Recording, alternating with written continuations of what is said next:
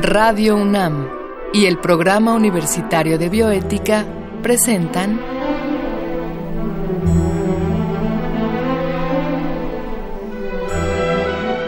El Árbol de las Ideas. Arte, ciencia y filosofía para la vida. Con Paulina Rivero Weber.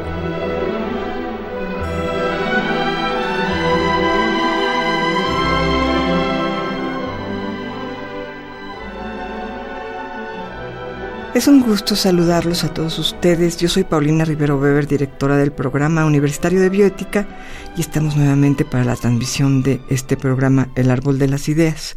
Y en esta ocasión vamos a hablar de un tema que nos toca a todos y que a todos nos ha dado algún problema en la vida, la industria farmacéutica. Y para ello vamos a, comenzar con, a conversar con un experto, es el doctor Ricardo Páez Moreno. Eh, de manera previa, quisiéramos que escucharan la cápsula que el programa Universitario de Biótica Radio UNAM preparado para ustedes, precisamente basándonos en un texto del doctor Ricardo Páez. Esta cápsula está basada en un caso real. Se han cambiado los nombres para proteger a los involucrados.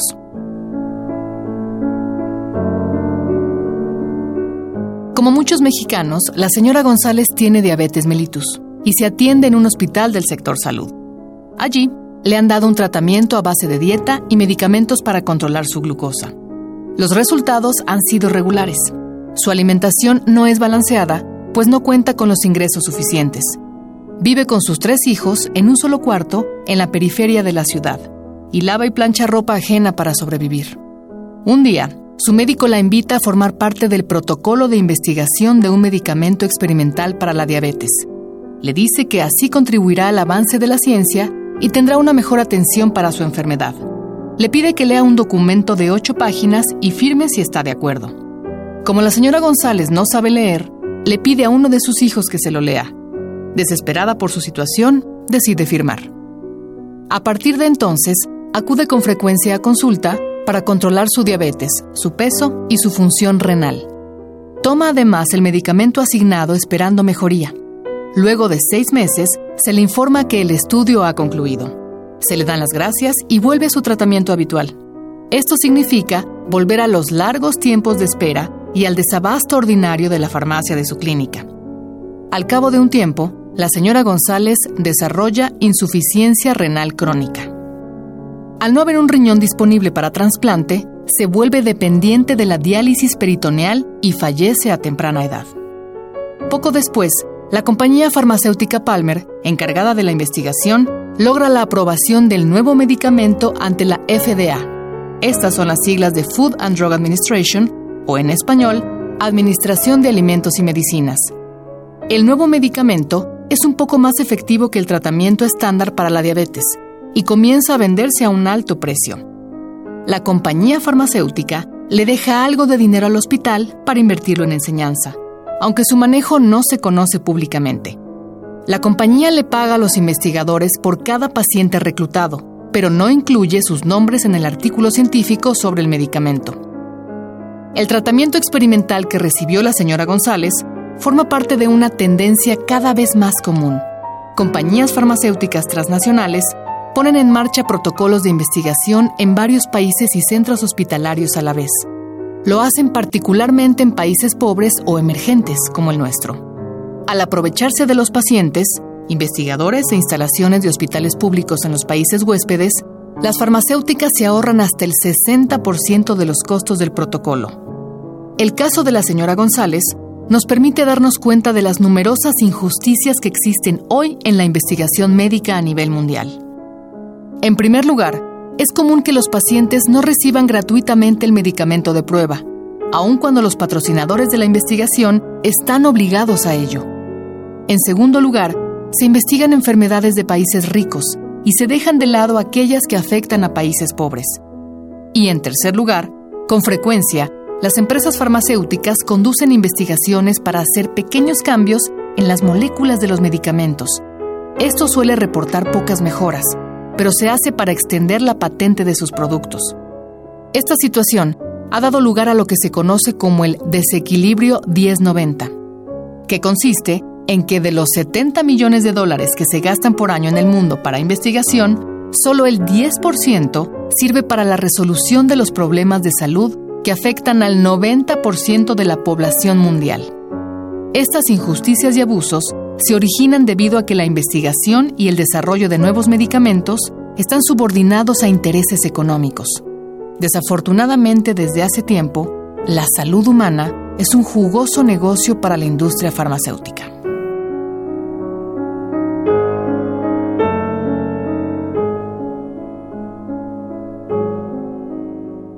Les decía yo que estamos acá con el doctor Ricardo Páez Moreno, autor de la cápsula que acaban ustedes de escuchar.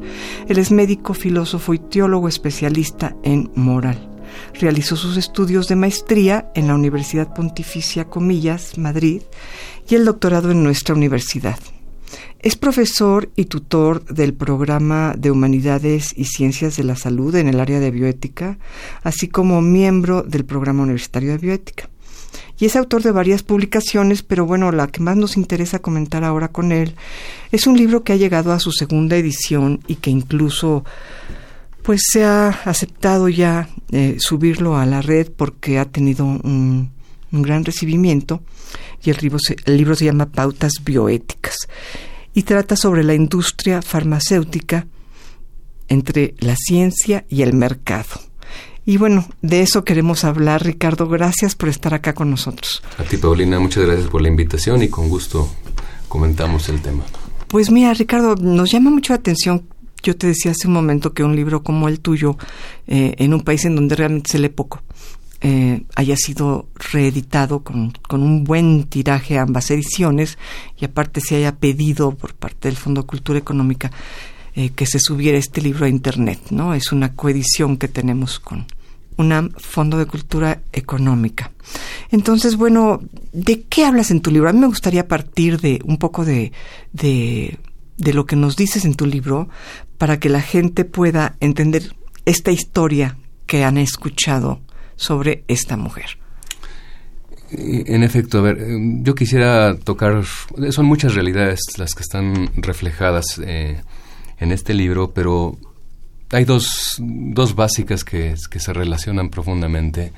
Una es que los nuevos medicamentos para poder ser aprobados necesitan un mecanismo muy riguroso de, de, control, las famosas cuatro etapas de la investigación. En cualquier farmacéutica. En cualquier farmacéutica, sí. Pasan en por estas parte cuatro del mundo. etapas. Exactamente. Y, y, la, tanto la Food and Drug Administration ¿no? o la EMA en Europa, pues tienen unos requerimientos muy altos y le piden a la industria que apruebe esas cuatro fases antes de sacar adelante un producto. Para ello la industria requiere grandes poblaciones, sobre todo para las fases 3, que es cuando se prueba la eficacia de un medicamento. A ver, ¿verdad? platícanos muy brevemente estas cuatro etapas, Ricardo. Sí. Eh, ¿Estas cuatro etapas funcionan también en los laboratorios mexicanos? Sí, es para cualquier, para cualquier tipo de, de- de- de medicamento, de, producto terapéutico. Son, son cuatro etapas. Las, las primeras tienen que ver con la toxicidad, ¿verdad? Bueno, hay estudios previos primero en, en animales no humanos, pero ya después en humanos es eh, evitar que, que no vaya a haber toxicidad.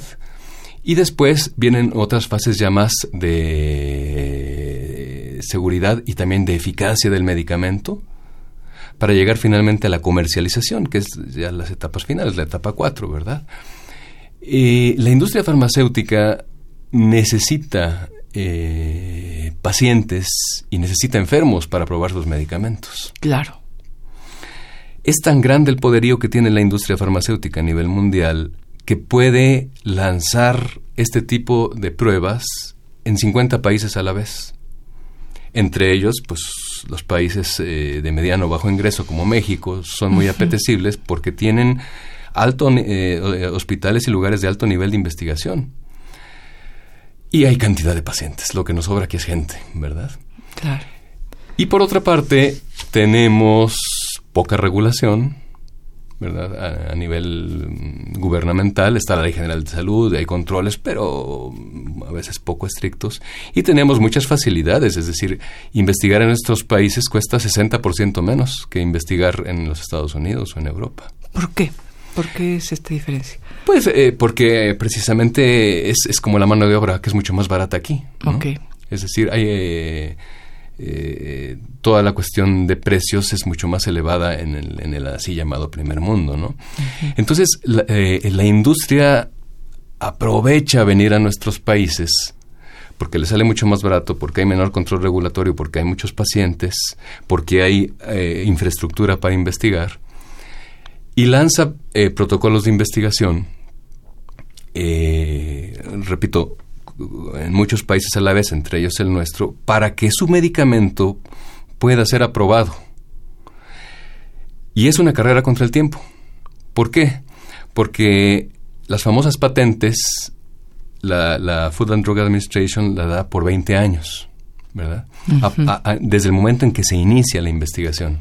Entonces, si yo soy industria farmacéutica, en el momento en que logre que mi, que mi medicamento se apruebe antes, tengo más años de patente.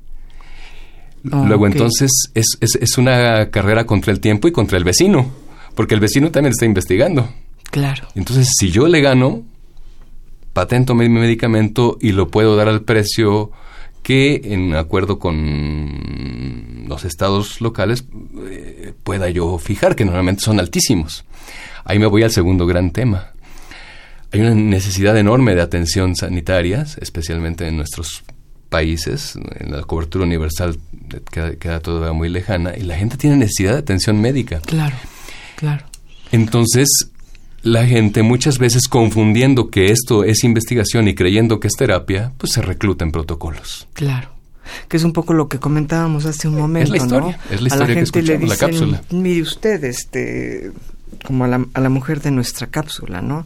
Mire usted, pues va va a participar en esto y se va a curar y este y pues la gente firma como decíamos hace un rato platicando firma donde sea si le dicen que se va a curar. Dónde le firmo doctor te dicen dónde le ah. firmo yo lo que necesito es un tratamiento para mi cáncer. Y verdaderamente es que vienen desesperados porque no tienen en dónde atenderse y, y, con un salario mínimo o ni eso, ¿verdad? dos mil pesos mensuales, gente de provincia que está ahí afuera en las calles de cancerología, afuera, buscando. El que logra entrar a un protocolo dice, ya, ya la hice. Y entra a un protocolo de investigación a ver qué va a suceder, ¿verdad? Sí, Ahora, esta gente no, no siempre sabe que está entrando a un protocolo de investigación que todavía no es un fármaco aceptado. Lo que eh, se le informa, pero ahí está el otro gran problema que se menciona en la historia. Los procedimientos de información son muy imperfectos. El famoso consentimiento informado que se le presenta a la gente es un consentimiento informado que son normalmente traducidos del inglés de manera muy mala y se le a, personas que tienen escolaridad de tercero o cuarto de primaria le hace este estas ocho páginas mañana me las trae que su hijo se la lea y me la, me la trae firmada no y si tiene alguna duda me dice oh, la gente se queda en ayunas. Lo que necesitan es curarse, tener una esperanza. Y ahí es donde la gente dice, mire doctor, yo le firmo, por favor, atiéndame, atiéndame, porque lo que me urge es atención.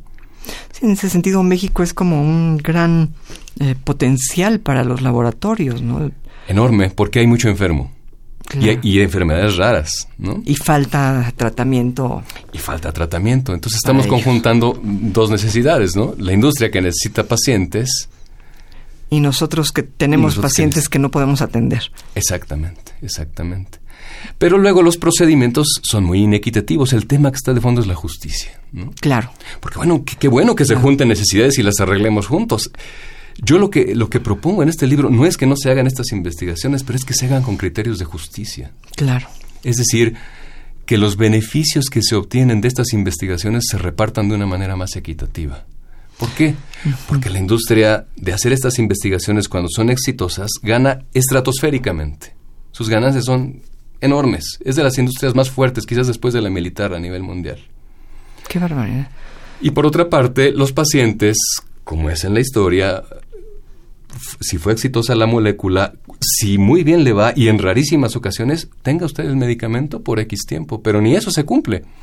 La declaración de Helsinki párrafo 34 pide que si tú, que si tú participaste en un protocolo de investigación y la molécula fue exitosa, se te, eh, el, patrocinador está obligado de darte esa molécula gratis. No dice cuánto tiempo ha sido objeto de mucha disputa y de mucha controversia. Hay quienes dicen dos años, lo que duró el protocolo, toda la vida. Sí, porque finalmente tienen esa medicina gracias a esta gente que entró al protocolo de investigación en donde la crearon por pura justicia de reciprocidad de los clásicos con mutativa, sería si, si yo te ayudé, tú ayúdame, ¿no? Claro, yo te doy el medicamento que tú colaboraste a crear. Lo dramático es que nunca se cumple esto, ni aquí ni en ninguna parte del mundo. Y está señalado por la Declaración de Helsinki. O sea, la gente que ayudó a crear un medicamento, luego se le cobra. Pues sí, se le da las gracias, se le tomaron, por seis meses se le hicieron controles, se le hizo un diagnóstico, se probó con él el medicamento, si te funcionó, pues bueno, pues consíguelo, ¿verdad? Que te vaya bien, te va a costar después dos mil pesos el tratamiento mensual. Qué barbaridad. Ahora, eso es si le fue bien y funcionó el medicamento que se probó en su cáncer, ¿no? Exactamente. Si le fue mal. Pues si le fue mal, peor para él, ¿verdad? Porque bueno, pues gracias por participar. Eh, ¿Y no funcionó? No funcionó. En esto hay que ser honestos. Eh, en general hay, hay, buenos controles, es decir, los protocolos, dice, eh, tienen controles muy serios para no dañar al paciente. Ok.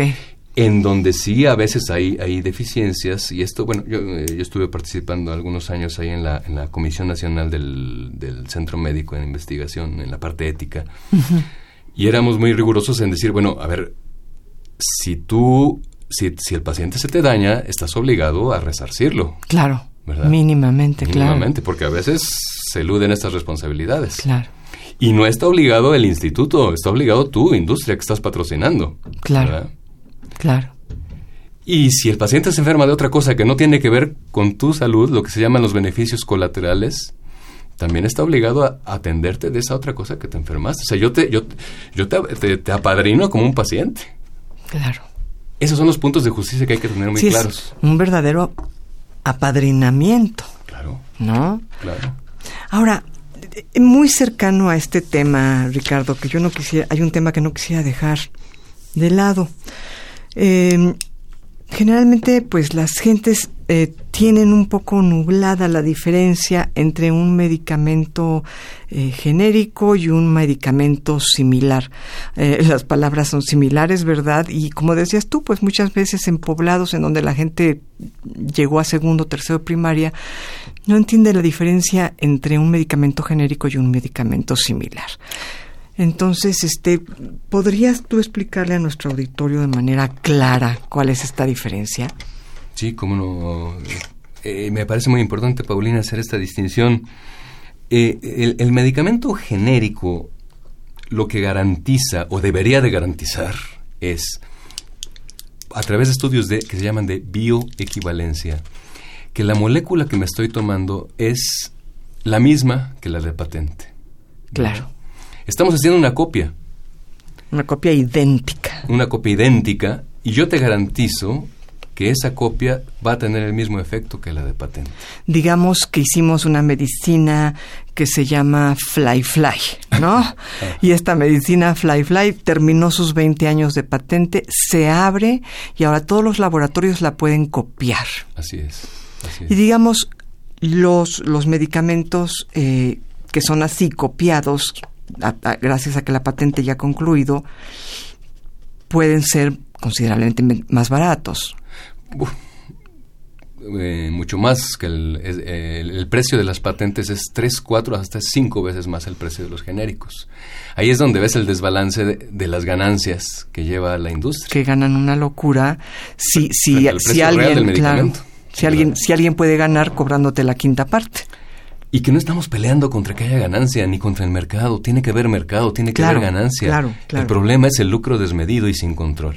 Eso es contra lo que eh, la justicia dice, oye, espérate, claro. no estamos buscando una justicia igualitarista, estamos buscando una justicia equitativa. Claro, sí, ni, siquiera nos oponemos a las ganancias, digamos, es simplemente que, que, exista un poco de cordura en, en, Y de bien común, ¿no? De ver por el conjunto. El medicamento similar, pues es una copia chafa, es una copia chafa tal cual. Y pues tristemente estamos llenos de farmacias similares, ¿verdad? Sí, es una cosa impresionante. Eh, eh, realmente ahí sí es una irresponsabilidad prescribir medicamentos similares, pues porque no hay ninguna garantía, no hay estudios de bioequivalencia de peor medio. Yo, yo, yo, si tú me lo permites, me gustaría contarle a nuestra, a nuestro auditorio una, un pequeño chiste que, que seguramente tú ya lo conoces porque eres médico, que va un paciente con el médico y le dice que está muy enfermo y el médico le manda un medicamento y el paciente compra un medicamento en una farmacia similar, en similares. Cuando el paciente regresa, le pregunta al médico cómo se siente y le dice, pues similar. Entonces, ¿me entiendes? Yo creo que es muy importante que nuestro auditorio escuche que los medicamentos similares no son propiamente un medicamento tal y como lo es eh, el, medicamento de origen o un medicamento eh, genérico bien controlado, ¿no? Exactamente. Este, Ahora, perdón, es importante decir, de entre los genéricos también hay niveles, tristemente. Ojalá y todos tuvieran rigurosos estudios de equivalencia, pero no los tienen, como en todo. Entonces, también entre los genéricos hay que buscar genéricos que sean pues de, de, de, de primer nivel, que estén garantizados por algunos laboratorios que, que, tengan mm, confiabilidad. Porque, pues sí, en esto los médicos tienen razón. Les prescribo muy genéricos y tampoco se, se, se, alivian. Se curan. En eso, esto es objetivo. Pero también es objetivo que la clase médica pues está comprada por la industria farmacéutica. Cantidad de representantes llegan y les dan regalos, el último grito de la moda, etcétera. Y entonces hay muchos médicos que prescriben patente sin mayor discriminación. Y el paciente, pues el problema es que el, paciente no va a tener adherencia a tu tratamiento, porque son impagables los medicamentos de, de, última generación en diabetes, antihipertensivos, no se diga los oncológicos. Es, es, una tragedia el que se enferma de cáncer eh, eh, en uno de nuestros países. ¿Quién puede pagar eso? Y por eso entran a estos protocolos de investigación que pretenden generar nuevos medicamentos con la esperanza de curarse, ¿no? Exactamente. Y ahí te otra cosa todavía, y la trato mucho en el libro Pautas Bioéticas. La industria, repito, que hace muy bien sus procedimientos, pero como está profundamente gobernada por el mercado, desvía su, su finalidad científica, busca a toda costa que las moléculas sigan teniendo vigencia. Es decir, yo busco que a mi plantita seguirle echando su agüita para que me dure. En inglés le llaman evergreening strategies. ¿Qué es eso? Le cambiamos un poco a la molécula para que la molécula, al hacerle una pequeña modificación que supuestamente va a hacer una mejora, por ejemplo, omeprazol, bueno, vamos a sacar pantoprazol, vamos a sacar eso, omeprazol, vamos a sacar lanzoprazol. Y si es cierto, hay estudios de por medio y se buscan que haya menos toxicidad, mayor seguridad, pero muchas veces la superación frente, frente a la primera molécula es muy mínima pero el precio es muy máximo de la nueva molécula que ya tiene patente. Claro. Y entonces la investigación se ha pervertido, porque lo que se está buscando es lograr que las patentes se alarguen, que mi medicamento nuevo lo pueda dar un precio mucho más alto. Claro. Y no estoy promoviendo los auténticos, los que se llaman los gold standard, que son la, famosa aspirina, el famoso paracetamol. Eh, es que tenemos cantidad de medicamentos que son muy efectivos. Claro. Y, que son básicamente lo mismo que los nuevos que tienen un pequeñísimo cambio. Y, Muy pequeñas mejoras. Que te lo venden 10 veces más caro. Te lo venden 10 veces más caro. Y de veras, yo también lo quiero decir aquí porque he visto la televisión comercial por las noches, se me revuelve el estómago de decir, bueno, y ahora porque juntamos dos moléculas y porque te pongo el relajante muscular con el analgésico y lo patentamos, te la voy a dar un precio carísimo. Y ahí está la, y con estos te vas a curar. Eso es un engaño. Claro. Señor doctor, prescribe usted esto y esto por separado, júnteselos al paciente y se va a ahorrar cinco veces. Ahora, ¿qué, qué, qué recomendación podríamos darle a los radioescuchas para no caer en esto? Por supuesto, me imagino que lo primero es saber elegir al médico correcto, porque muchas veces eh, la gente se va con un médico privado con, creyendo que es mejor y, gasta lo único que tiene, todos sus ahorros se le van ahí, ¿no? Y, y no le funciona. Yo creo que finalmente tendríamos que, que valorar un poco más los servicios de salud que tenemos en el país, ¿no? Sin duda, sin duda, sí, sí, sí. Esto es, eh, hay una medicina pública mm, bastante efectiva. con sus asuntos, ¿verdad? Que, claro, que, claro. Que, en otras publicaciones yo he tratado y, seguiré tratando, pero, pero que es un magnífico colchón, es un magnífico colchón. Pero yo todavía más que público privado, yo creo que a los pacientes hay que empoderarlos en la línea. Ya muchos pacientes tienen acceso a Internet en su celular. A ver, como paciente, doctor, no hay un genérico de lo que me está prescribiendo. Un genérico de calidad. Yo, estoy dispuesto a invertirle a mi salud. Prescríbame, pero prescríbame un genérico de calidad. Un genérico que me garantice. Claro. Y hay muchos médicos que sí lo hacen. Claro. Porque saben que si no, no hay adherencia al tratamiento. Claro, sí, sí, lo deja por falta de dinero, tan sencillo, ¿no? Entonces, que el paciente sea más proactivo, ¿no? Claro. Bueno, doctor, y, y, y, y, no puedo yo juntar otro tipo de moléculas y tener el mismo beneficio? ¿Me puede dar un medicamento un poco más antiguito, pero que tenga efecto? Porque si me da usted el último grito de la moda, que le agradezco, pues no me va a dar. Claro, no, me, alcanza tan sencillo, ¿no? Exactamente. Sí, pedir, pedir, pedir esto que dices, un genérico de calidad, ¿no? Un genérico Insistir, que el paciente pueda insistir en un genérico de calidad, haciendo la aclaración, un genérico de, calidad, de calidad que garantice. Este, que, que garantice el tratamiento. Y bueno, insistir mucho a la gente que pues tenga mucho cuidado con con lo que no es genérico, sino que lo que lo que nada más es similar, pues es que se le parece un poco a la medicina, pero no es la medicina, ¿no? Efectivamente, efectivamente. Hay que llamarle las cosas como son, ¿no? Y más en cuestiones de dosificación exacta, pues hay que ser muy estrictos, ¿no? Claro, claro que sí. Pues doctor, muchísimas gracias por tu participación aquí en radio con nosotros. Estuvimos con el doctor Ricardo Páez Moreno, médico, filósofo, teólogo y especialista en moral y sobre todo especialista en la industria farmacéutica. Ricardo, gracias, muchas gracias. Creo que para mucha gente va a ser muy útil escuchar esto. A la orden, Paulina, y pues espero que, haya sido de utilidad y seguiremos trabajando en el tema. Sí, ojalá más adelante nos, nos aceptes nuevamente venir a platicar acá para hablar un poco con más detalle de estos temas, ¿no? Claro, cada uno da para mucho y con todo gusto. Muchísimas gracias. Pues amigos, nos despedimos de ustedes. Yo quiero agradecerle a nuestro productor Marco Lubián su presencia aquí en nuestra cabina. En controles técnicos, muchas gracias a Susana Trejo.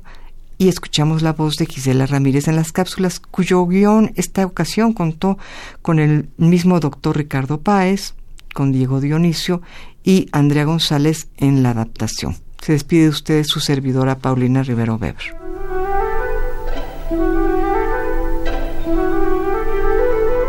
Radio UNAM y el Programa Universitario de Bioética presentaron